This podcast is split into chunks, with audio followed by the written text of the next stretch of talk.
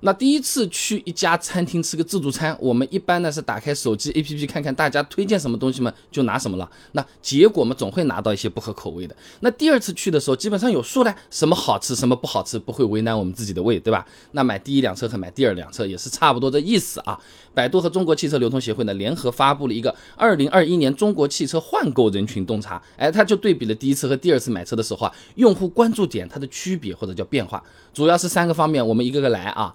那第一个呢，就是对汽车价格、品牌关注度的变化啊。那我们买第一台车嘛，第一件事情，我要买个多少钱的车，都是关注价格的，最关心的就是价格，对吧？然后才是品牌。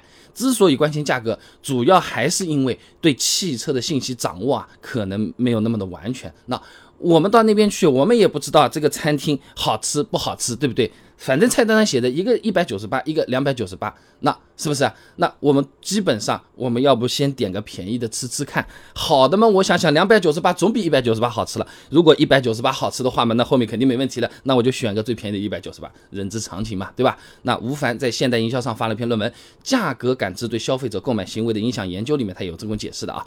当消费者无法掌握商品价格、质量、性能的全部信息的时候呢，价格就会对购买决策产生重大的影响啊。我们第一次买，我们还不要说分不分得出什么排量、油耗、动力各种各样的东西，有没有这种指标，有些朋友都不一定知道的呀。那买的时候呢，只能看价格了，对不对？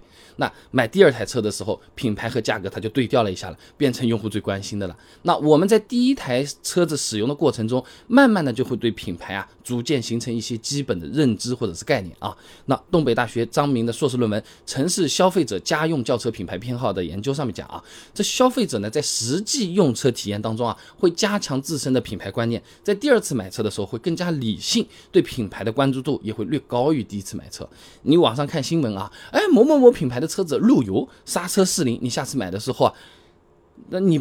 我要不是没办法，我一般不买不不买这牌子吧，对不对？啊，有些牌子人家说啊，这个质量真的非常好，网上口碑也是相当的不错啊。看了看，的确也是有点毛病的，但这个毛病好像也都是小毛病。人家雨刮用六个月的，他这个雨刮三个月就不能用了，那好像还行啊。那这个牌子我要不考虑一下，对吧？啊，那我们接着往下讲啊。除了价格和品牌的考虑次序有变化，买第二台车子的时候啊，对车子各种各样的这种参数啊、配置的关注度啊，哎也是会有上升的啊。那么买第一辆车子的时候，对这个车子本身的参数配置的关注呢？是从上到下排到第五，前面四个呢是什么？第一是价格，第二是品牌，第三是口碑排行，第四呢是咨询网站啊。换句话说，第一台车子时候买的时候，基本上就是看别人脸色，看别人意见的，和某宝买东西先看买家秀，先看评论区，道理是一样一样的啊。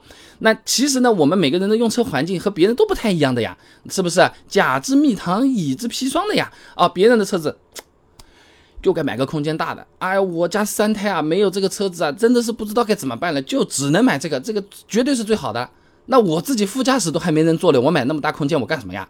那 是不是？我又不拉货做生意，而且油费还更高了，是不是？或者听别人说，哎呀，车子你买那么大干什么呢？你买台小的刚刚合适，是不是？车子也非常好停嘛，钱也比较便宜，你看这个样子也非常帅。你看我这买一台，我还推荐我朋友，我朋友也买了台，他也说很好，真的非常的棒。结果我家第二天我的二胎出生了。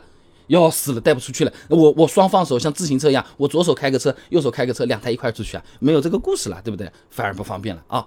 那所以说，到了买第二台车子的时候，用户对实际参数配置的关注度啊，排到第四了，上升了一名。咨询网站下降了，到第五了啊。也就是说，第一台车子的用车体验，让很多用车的朋友，我们自己大概是怎么个需求有数了啊。那我们买车的时候就更加理性了，不听别人吹，靠我们自己想了啊。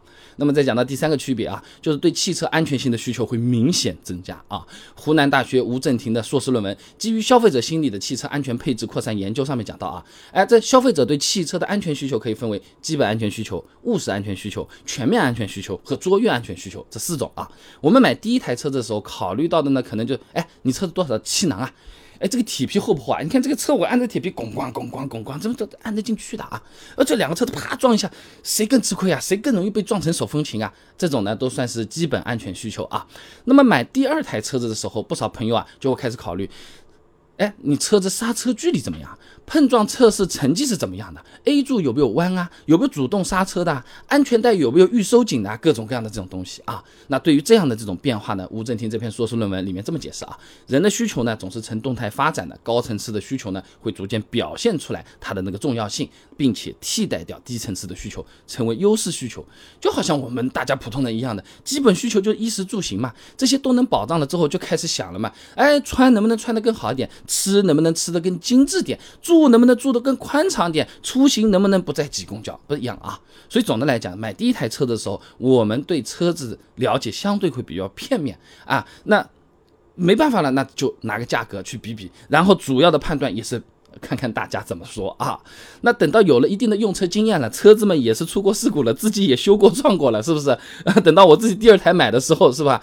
呃，我到底要个大的还是小的？我到底是带娃还是上班的？哎，这个精不精壮这个东西啊，对我自己的意义是怎么样的？相对来说，比第一台车买起来会成熟的不少啊。